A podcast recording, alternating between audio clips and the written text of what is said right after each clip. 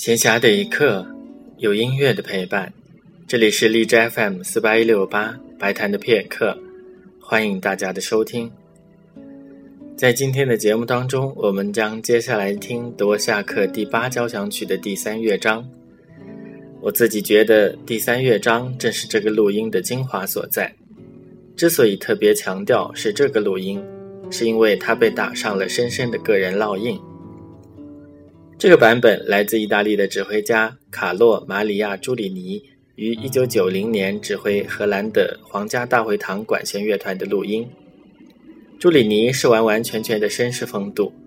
钢琴家傅聪先生就曾经回忆他早年和朱里尼合作的音乐会，觉得朱里尼气度非凡，宛如从希腊神话当中出来的人物。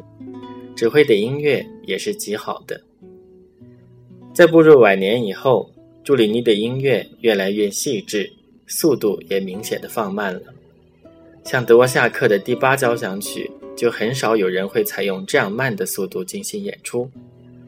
不过，这个录音细腻优雅、从容而又深情，对于感官之美确实非常的出众。